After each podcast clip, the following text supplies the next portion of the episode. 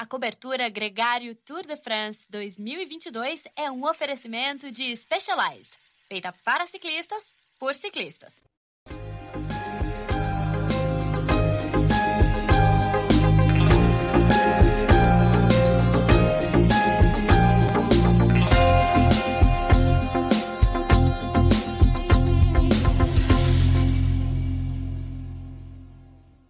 Olá, sejam todos muito bem-vindos à cobertura Tour de France Gregário Cycling Specialized. Hoje uma etapa sensacional. A nossa resenha também não vai ser diferente. Quem assistiu a etapa está com a gente aqui ao vivo no YouTube. Se você não assistiu também ou assistiu, vai poder ouvir também no podcast depois. O mais importante é que a gente tem muito assunto para falar. Foi muito emocionante, foi uma etapa sensacional em todos os sentidos e dentre os destaques para mim, é, a, mais, a coisa mais legal dessa etapa é que ela abriu o Tour de France para as próximas etapas de uma forma esplendorosa. Eu acho que a gente vai ter uma grande continuação da prova. Hoje a Jumbo Visma conseguiu impor o seu trabalho em equipe, conseguiu, fez, fez valer a sua vantagem numérica, a sua qualidade é, dos seus ciclistas, dos seus gregários, sacrificou o Primus Roglic na disputa pela classificação geral e viu o Jonas Vingegaard colocando um tempo incrível sobre o Tadej Pogacar. Hoje foi o primeiro dia que a gente viu esse esloveno canibal, o bicampeão da prova, fraquejando é, na última subida no Col do Granon. Lembrando que foi uma etapa super curtinha, só 150 quilômetros, mas de muita subida. A gente teve o Telegraph, o Galibier e a chegada no Col do Granon, uma subida que foi pela segunda vez só que foi utilizada no Tour de France e eu acho que vai voltar mais vezes para falar com a gente aqui nesse evento, que é um oferecimento da Specialized. É, eu estou, inclusive, mais uma vez aqui na sede da Specialized, essas luzes, essa, esse cenário aqui é todo é, cortesia deles. É, recebo o meu craque Nicolas, né, Nicolas? Eu estou falando aqui antes de todo mundo porque eu acho que o Nicolas vai pegar aqui a fala e não vai, não vai soltar para ninguém. Imagino que ele está no mesmo nível de excitação que eu fiquei assistindo a etapa de hoje. Nicolas, muito bem-vindo, cara. Que prazer estar com você de novo. Fala, capitão. Fala, galera. Leandrão, você já liberou passada meia hora no programa de hoje? Senão, nós estamos com um problema feio aqui, hein? Não, já compramos aqui mais um tempinho de internet para a gente poder ficar mais tempo. Pode ficar tranquilo que hoje o programa vai inevitavelmente passar dos 30 minutos. Acho que está todo mundo, Nicolas, muito excitado, especulando todas as possibilidades. A gente tem que falar de tudo, desde a largada, né? Porque estava ali um ataque com ninguém menos do que o Walter Van Aert e o Mathieu Van Der Poel, que abandonou a prova, mas é muita, muita resenha para hoje. Eu estou completamente aqui empolgado aqui, então tá difícil de conter a euforia. Mas eu quero que você fale, cara. Fala você aí, o que, que você achou dessa etapa incrível? É, a segunda batalha nos Alpes não decepcionou. É, põe, põe moeda aí então no, no telefone, né? Põe, põe umas moedinhas de, do, de dois reais, né? Não fica. Dois reais não tem, né? Um real. É, não. A maiorzinha é dois, dois euros. Putz, eu tô espanholado mesmo, hein? Tá difícil. É muita, muita emoção, como você falou. Mas vamos lá. Como bem dito já, né, ao longo da, da semana, a gente sabia que a etapa de hoje e a etapa de amanhã tinham muito para definir o Tour de France. Aí você vai falar, né? Ah, Bidu, twitteiro, né? Todo mundo tá falando isso. claro.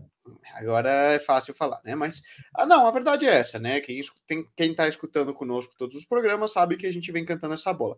Ainda mais depois do ocorrido na etapa de ontem, né, Leandro? Quando a gente analisou os problemas por Covid e a fragilidade que vinha mostrando a equipe do líder UAE, do Tadej Pogacar até então, é, era esperado, né, que, que outras equipes, vide Ineos, vide Jumbo Visma, aproveitassem esse suposto momento de fragilidade da UAE e do líder Tadej Pogacar para tentar alguma coisa. Confesso que eu não esperava o desenrolar da etapa de hoje, que a gente visse ataques de tão longe, né, como, como aconteceu por parte da UAE, e, e uma mudança com Tadej Pogacar hum, quebrando. Eu não achei que Tadej Pogacar ia quebrar, confesso isso. Eu esperava o cenário de hoje, com toda honestidade, Leandro, na etapa de amanhã. Tanto que eu cantei, né, quando a gente fez a análise rápida das etapas que estavam por vir, falei, gente, a etapa 12, né, é, ela é propícia, que será a etapa de amanhã, a ataques de longa distâncias. A gente já tinha, a gente já viu, né, É, é uma etapa que já foi usada muitas vezes, são montanhas famosas no Tour de France, e a gente já viu ataques de longa distância acontecerem nessa etapa, a etapa de amanhã. Então, Sim. era algo que eu esperava que o que aconteceu hoje, de certa forma, acontecesse. Mas confesso, e acho que ninguém no pelotão esperava que fosse acontecer hoje e mais, da maneira que ocorreu. Pois é. Então, eu queria saber as suas reações em dois momentos, vamos dizer assim, mais chaves dessa disputa. Primeiro, agradecer aqui todo mundo que está comentando com a gente, o Wallace, o Luiz, o Danilo, o Augusto, a Priscila. É, continue comentando, continue participando com a gente aqui. A gente vai é, ler aqui algumas perguntas ao longo do programa. Mas, Nicolas, primeiro, é, a primeira coisa que me chamou a atenção ali, já com a prova estourada, é, a fuga formada era uma fuga muito perigosa, tinha ali o Walt Van Aert, mas tinha também o Warren Barguil, tinha caras que poderiam brigar pela vitória da etapa, o Max Chapman, é, e, e muitos outros ali, né? Mas o fato é que a gente tinha uma briga pela camisa de bolinha, que acabou se confirmando com o Pierre Latour, o Barguil e o próprio Simon Guest, que conseguiu defender a camisa, mas a a linha no Galibier, antes do Galibier, na parte mais plana ali ainda do Galibier, a gente começou a ver inúmeros ataques onde já, já no Telegraph, o, né, Leandro? O Roglic e o Telegraph. O Roglic e o Vindigar alternando é, pancadas sobre o, o, o, sobre o Tadej Pogacar. É, num trecho que não era de alta subida, não era um trecho é, no final de uma montanha, era um trecho de transição ali, um trecho que, que diferente do que a gente costuma ver numa prova de bicicleta normalmente, assim.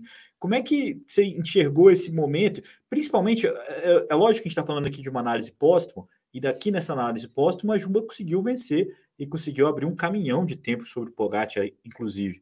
Mas naquela altura, se a gente pudesse voltar ao seu sentimento ali, parecia que eles estavam fazendo algo que ia realmente dar certo? É, qual que era a sua impressão naquele momento?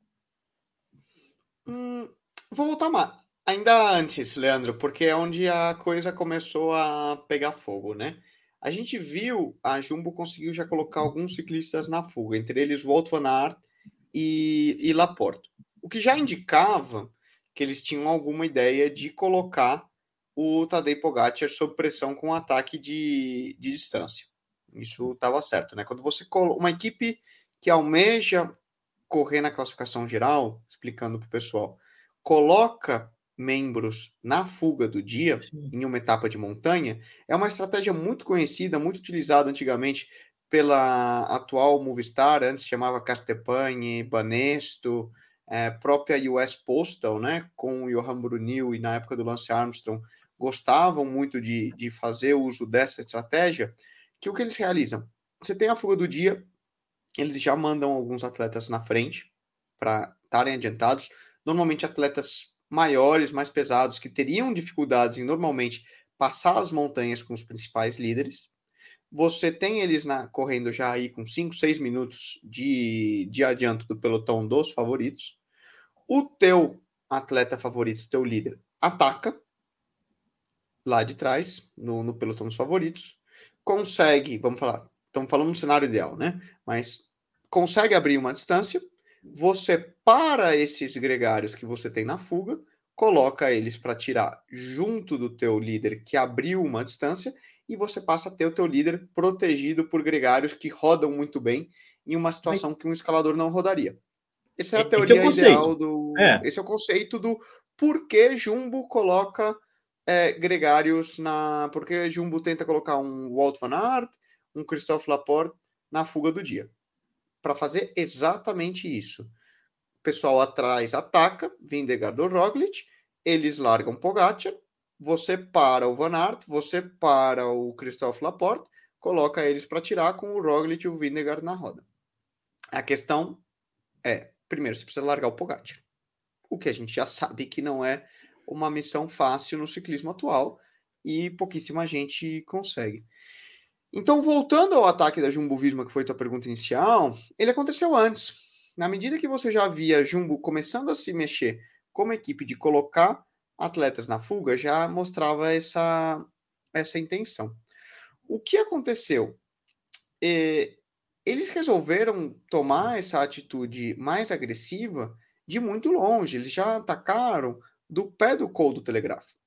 Na medida que você sobe o telegráfico, uma subida aí de praticamente 30, 30 minutos, você tem uma descida curtinha e logo você entra no Col do Galibier, que são 17 quilômetros, onde o início é um pequeno falso plano e a segunda parte é muito aberta e muito suscetível ao, ao vento.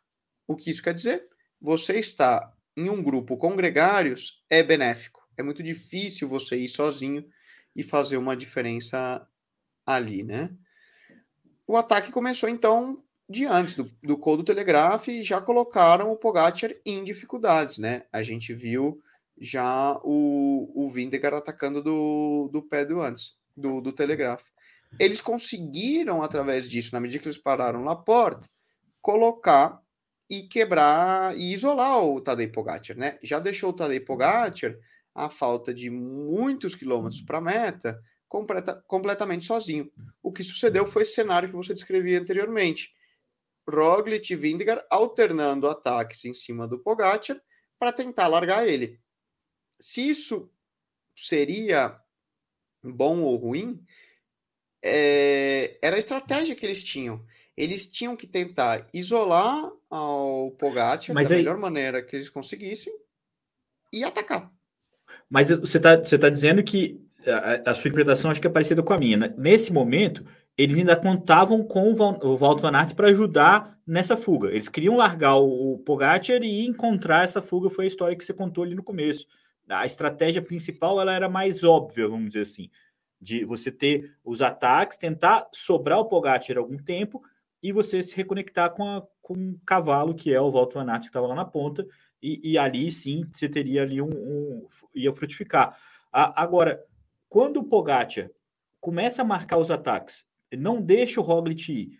E ficam só os três, ficou uma cena curiosa que o Pogacar subiu o Galibier na ponta.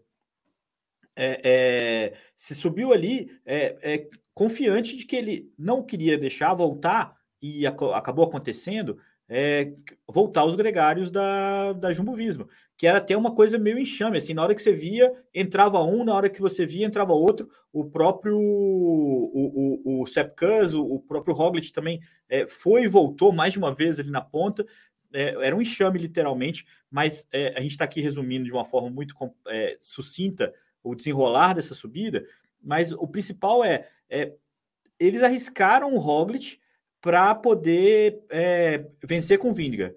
E o Pogacar não quis deixar que nenhum dos dois subisse, saísse, né? É, é, é... Naquele momento, a gente poderia ter visto é, o Roglic é, saltando e o Pogacar deixando ele ir, por exemplo. Esse é um cenário que, que, que o, deve ter passado pela cabeça do Pogacar.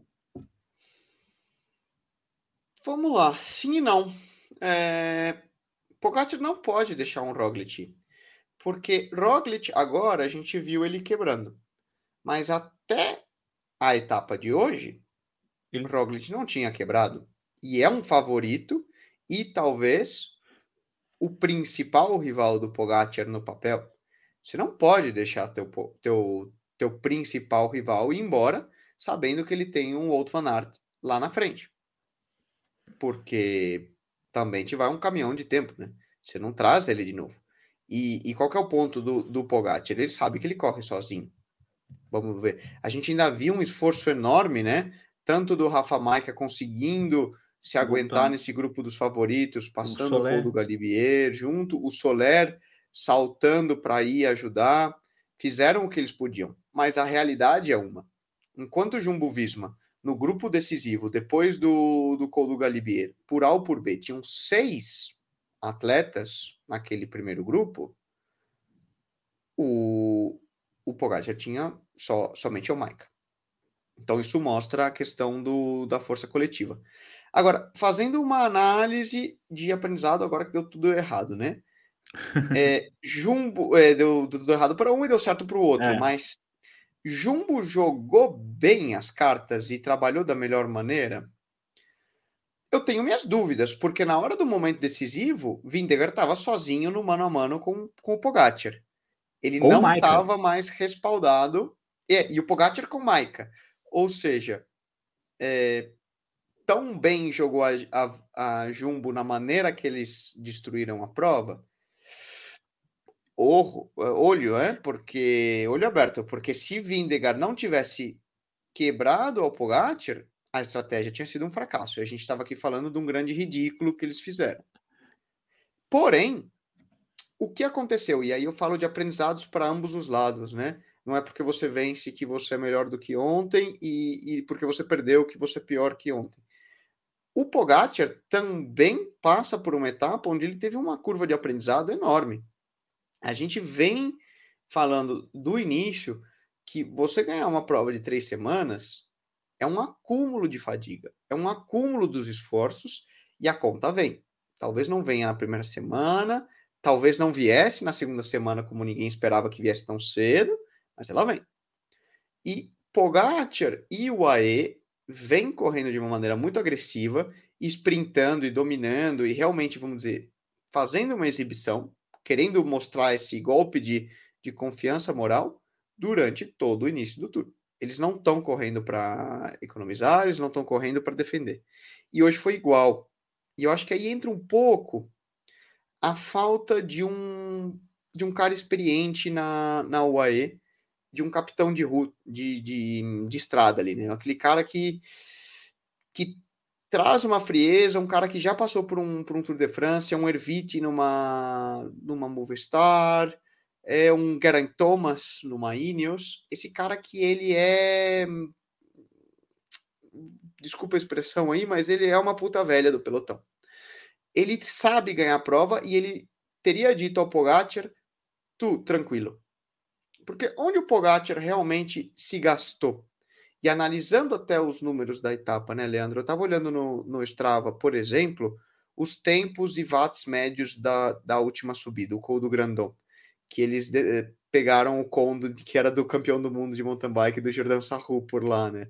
O Romain Bardet acabou ficando com o Com, uma vez que o Vindegar não, nem Vindegar nem Quintana subiram a, o, os arquivos deles.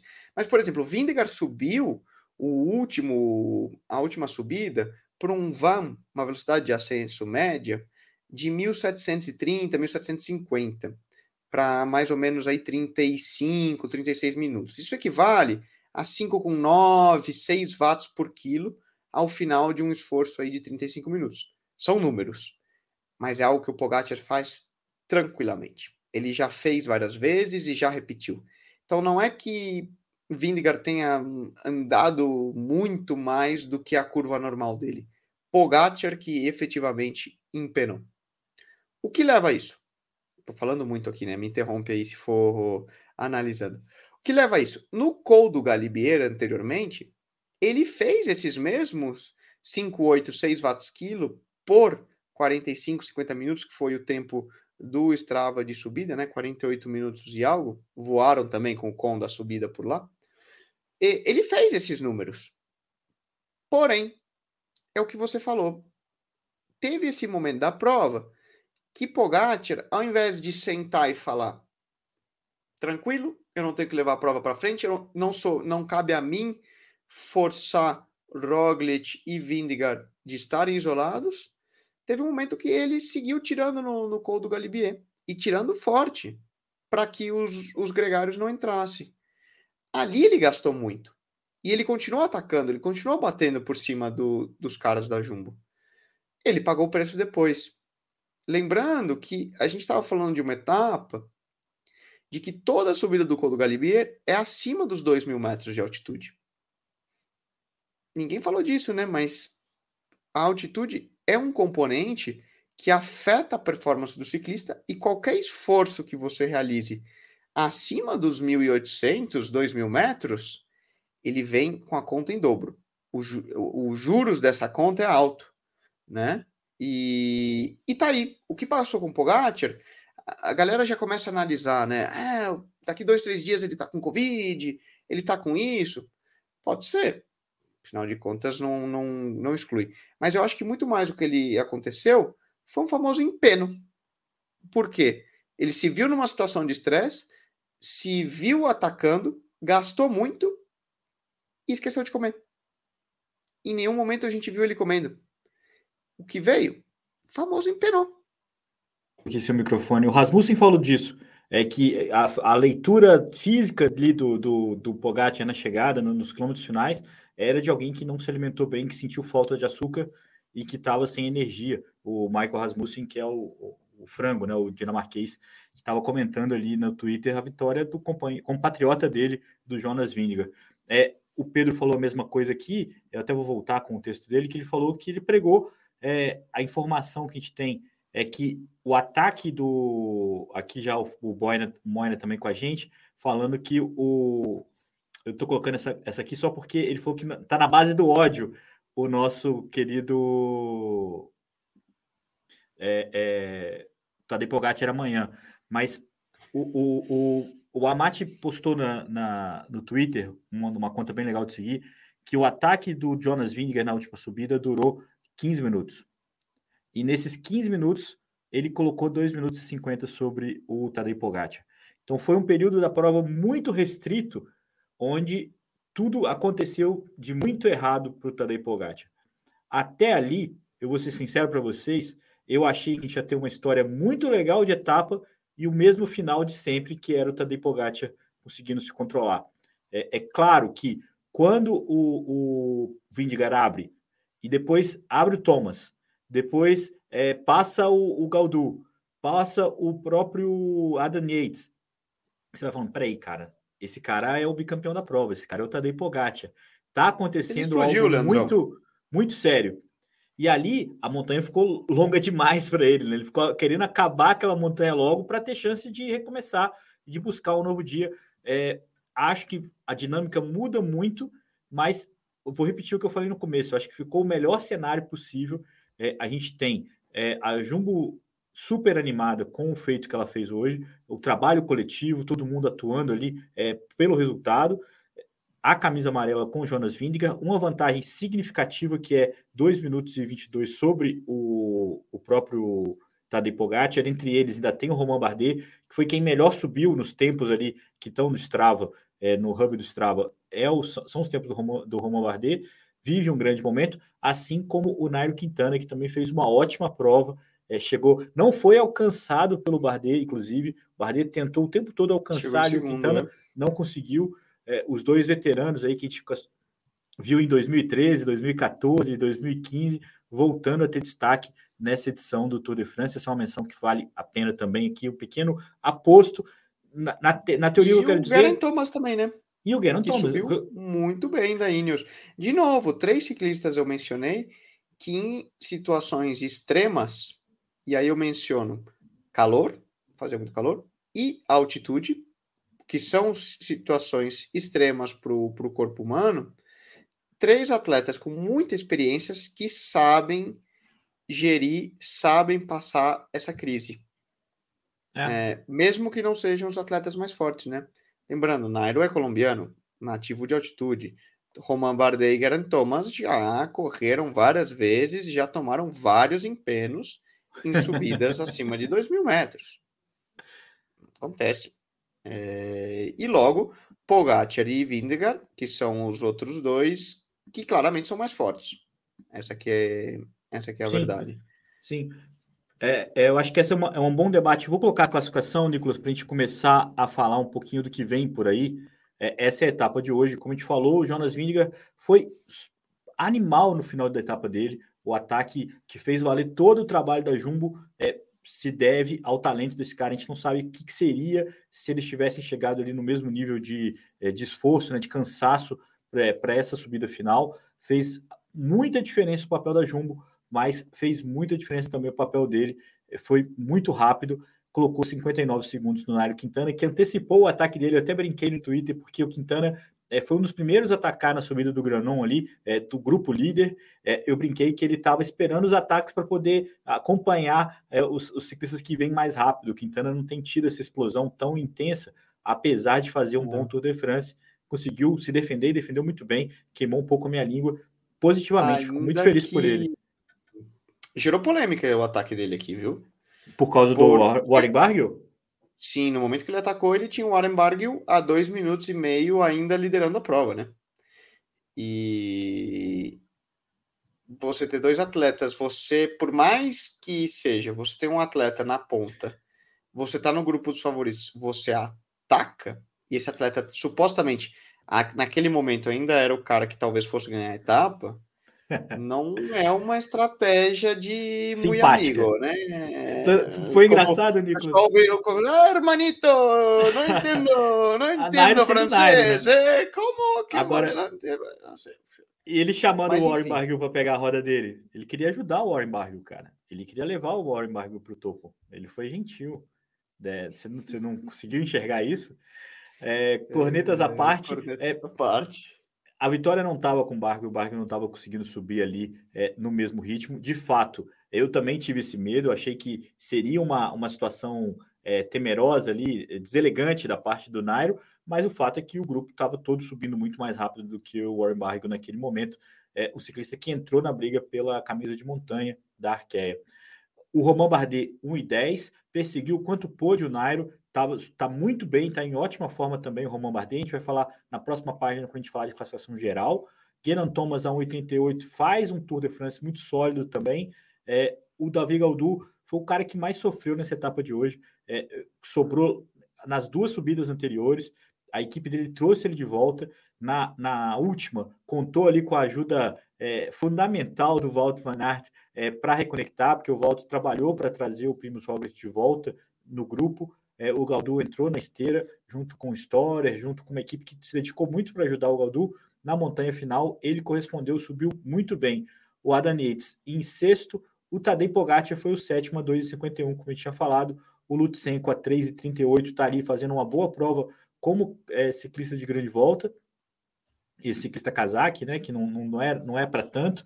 O Krajvek é, ainda conseguiu chegar com 3,59 e o Warren Barguil, que estava na fuga, tomou 4,16 é, do Jonas Vingegaard.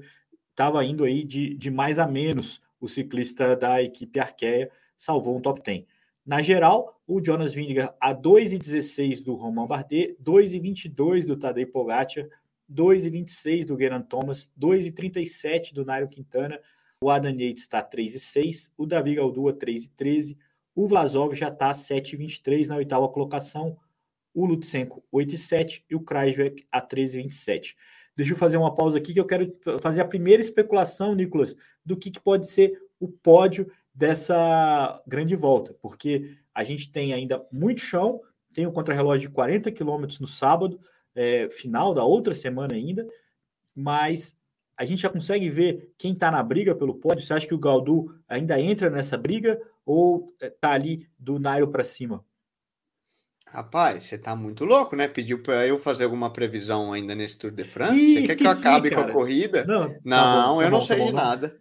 Não comente não, Nairo Quintana, não, por vou favor. Gorar, não vou gorar a corrida de ninguém. Legal. Olha aqui o Silvestre também com a gente, falando que falta muito o Tour de France. E a gente está muito entusiasmado com isso, Silvestre, porque uma preocupação era que o Tour ficasse chato, ficasse óbvio.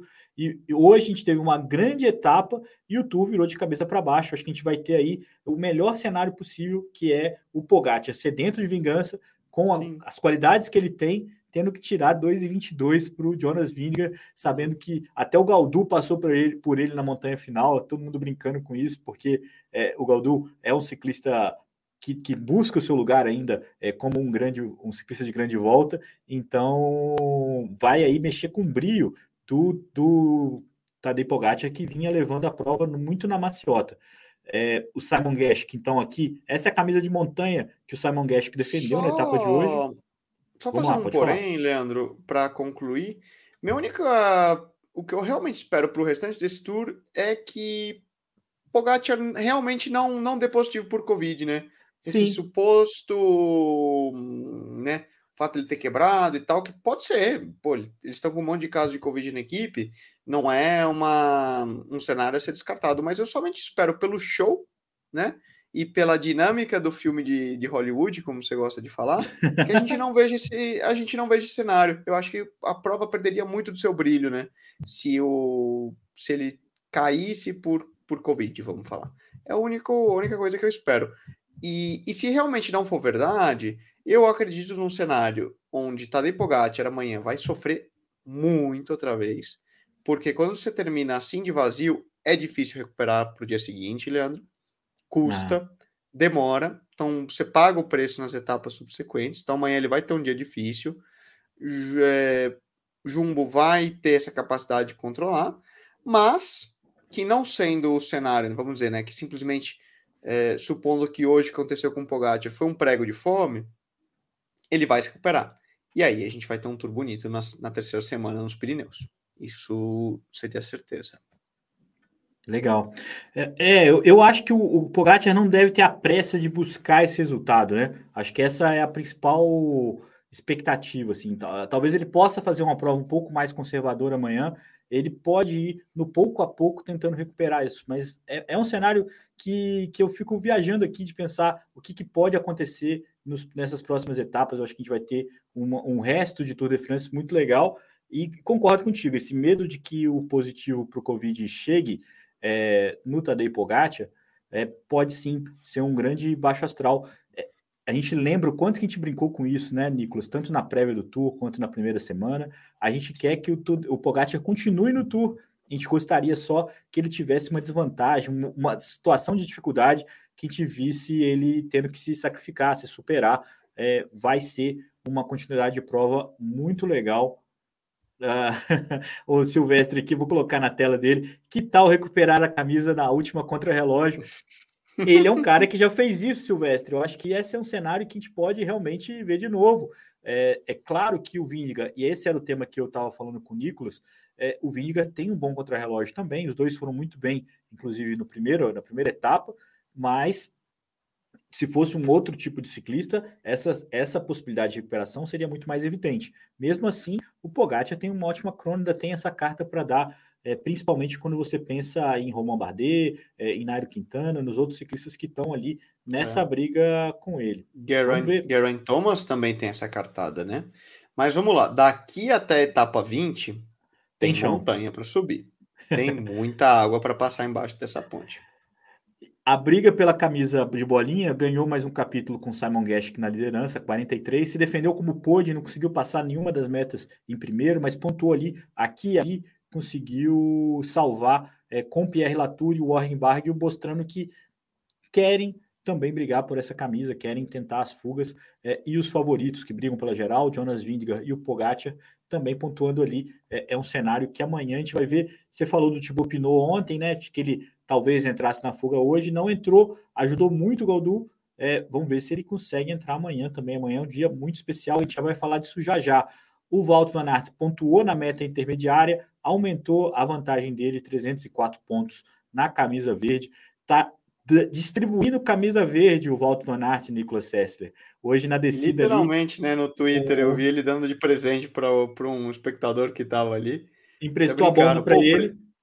É. Ele foi lá e deu a camisa pro, pro ciclista é, para devolver ali, para retribuir o carinho do, do, do, torcedor. Muito feliz, um momento muito feliz para o Tadej, para o Walter Van nessa edição do Tour de France, vive um grande momento. É um motor que sempre vai repetir aqui, é uma parada muito louca. A forma como ele retomou o grupo que estava vindo com a FDG é, e o Roglic de volta para o grupo principal e, e, passou a imagem desse grupo liderado por ele, passando esse grupo é, direto, é, foi muito engraçado assim, e, e só mostra o quanto que ele esbanja talento, esbanja qualidade. Nicolas, a etapa de amanhã não vai deixar por menos. A etapa de amanhã é o dia da temida e mítica subida do Alpe d'Huez antecedida de mais uma ascensão ao Col do Galibier, que é lindo, né, cara? Como que é bonito aquela subida. É, é a vertente menos dura, mas ainda assim é uma subida HC. E lá na sequência, a Croix de Fer, que é outra subida HC, e o final no Alpe d'Huez. Essa foi a etapa do Letap do Tour desse ano. Vários brasileiros fizeram por lá, inclusive meu amigo Vitor Hugo, que conseguiu completar a prova muito bem, fiquei felizão por ele. Mas muita gente foi bem por lá, mas muita gente também sofreu é uma subida muito dura. Aqui o Moina, lembrando que amanhã é 14 de julho, dia da queda da Bastilha, dia de comemorar a vitória do Mauro Ribeiro, é, que já vai aí comemorando seus 31 anos de, de conquista. É uma pena que essa, essa fila tem que andar para o Brasil, né? Mas enquanto isso a gente comemora mais um dia de Mauro Ribeiro na França e um etapão também, né? Fala você, cara, que eu não estou falando tanto não. Uma das etapas rainhas, né? Sempre é. a etapa que o Letap adota, né, para o pessoal saber, o, o L'Etape francês costuma ser uma das etapas, se não a etapa rainha, pelo menos considerada pela organização, pela ISO no, no Tour de France. Lembrando que você mencionou do L'Etape, a gente teve vitória no feminino, né? A Flavinha Oliveira ganhou entre as mulheres o, o L'Etape, então destacar a participação brazuca por lá. Que é uma etapa duríssima, isso tá claro, são 165 quilômetros, mais de 4.500 metros de subida acumulada, isso é muita coisa. Praticamente não tem nenhum metro plano, vocês podem ver aí no gráfico. E é uma etapa, Leandro, como eu tinha falado previamente no programa de segunda, era a etapa que eu esperava ver esses ataques de longe, esses ataques de alguma equipe tentando algum movimento diferente. Principalmente pelo fato de você não ter um metro plano nessa etapa. Ou seja, você tá no pelotão, quase que não faz muita diferença. Mas ter um bom gregário, um ataque à distância, favorece.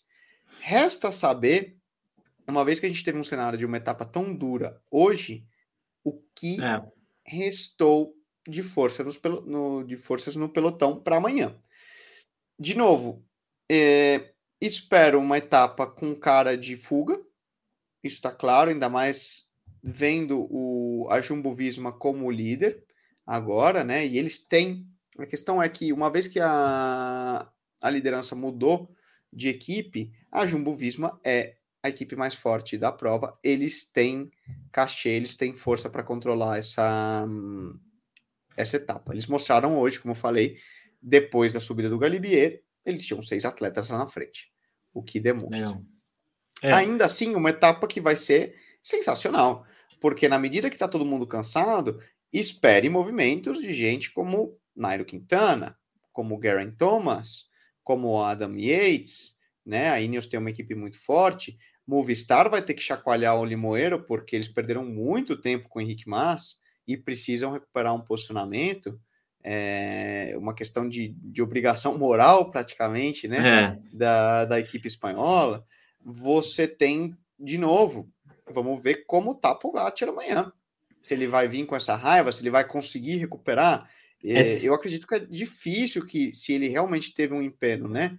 Um, um, prego de fome tão forte hoje, é difícil que ele esteja o Pogacar no seu melhor na etapa de amanhã.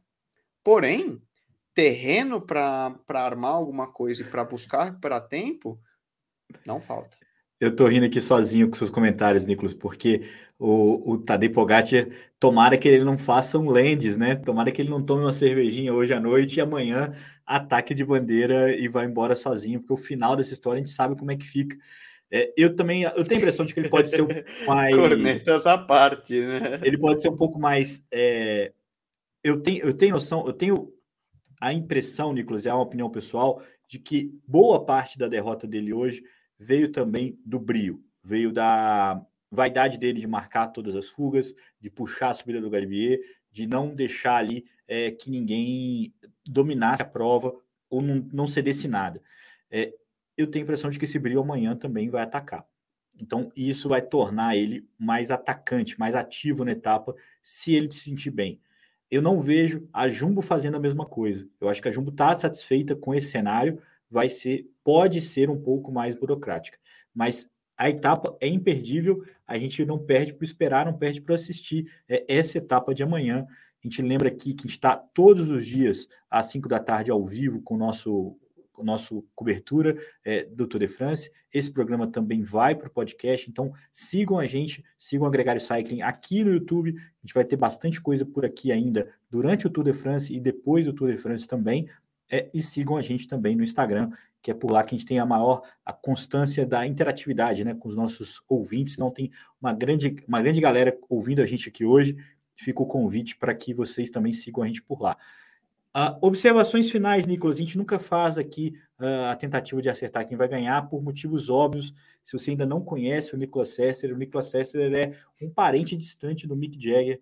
É, quase todas as apostas que ele fez é, resultaram numa grande tragédia. Os ciclistas sofreram muito. Então, não vamos fazer esse palpite, Nicolas, mas vamos fazer aqui, aproveitando o, o Fernando Moira, que está aqui bem participativo com a gente nos comentários, é, qual a sua expectativa para o tempo é, da subida do Alpe do E. Será que alguém bate o com? É, a gente tem aqui é, um tempo oficial, né, que é do Marco Pantani, é a melhor marca por lá, de 37 minutos, e tem também a, a marca pós-Pantane, que é do Nairo Quintana.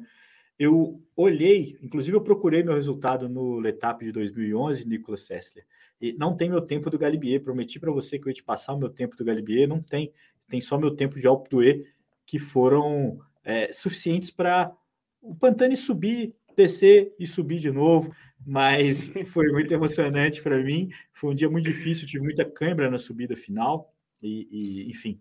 Mas isso é isso é chorar pitangas, né? Qual que é o seu tempo de Alpe? Já subiu o Alpe? Não subi, cara. É uma das míticas que me faltam. O Croix de Fer, sim. É, ano passado também, até a foto que eu subi no, no Instagram hoje, né? Que eles passavam pelo Galibier e Telegraph. Essas eu subi, o Croix de Fer subi também. Curioso para ver o tempo que eles vão fazer por lá, se vão, vão passar mais rápido que eu, quase com certeza, né? Isso não tá difícil. Na descida que eu quero ver, hein? Porque ano passado eu tinha que soltar o freio na descida para entrar no pelotão de novo e peguei uns tantos cons de descida. Eu, também eu ouvi, eu ouvi o Renato Couto falando na transmissão assim, não, porque o César passou por aqui e tem alguns cons de descida. Eu falei, cara, quem é esse César, cara? Quem é esse César? Ele tava falando de você, tava falando do César. Eu falei, cara, não é possível que ele tem com de descida né, né, nesse, nesse, nesse trajeto do Tour de France.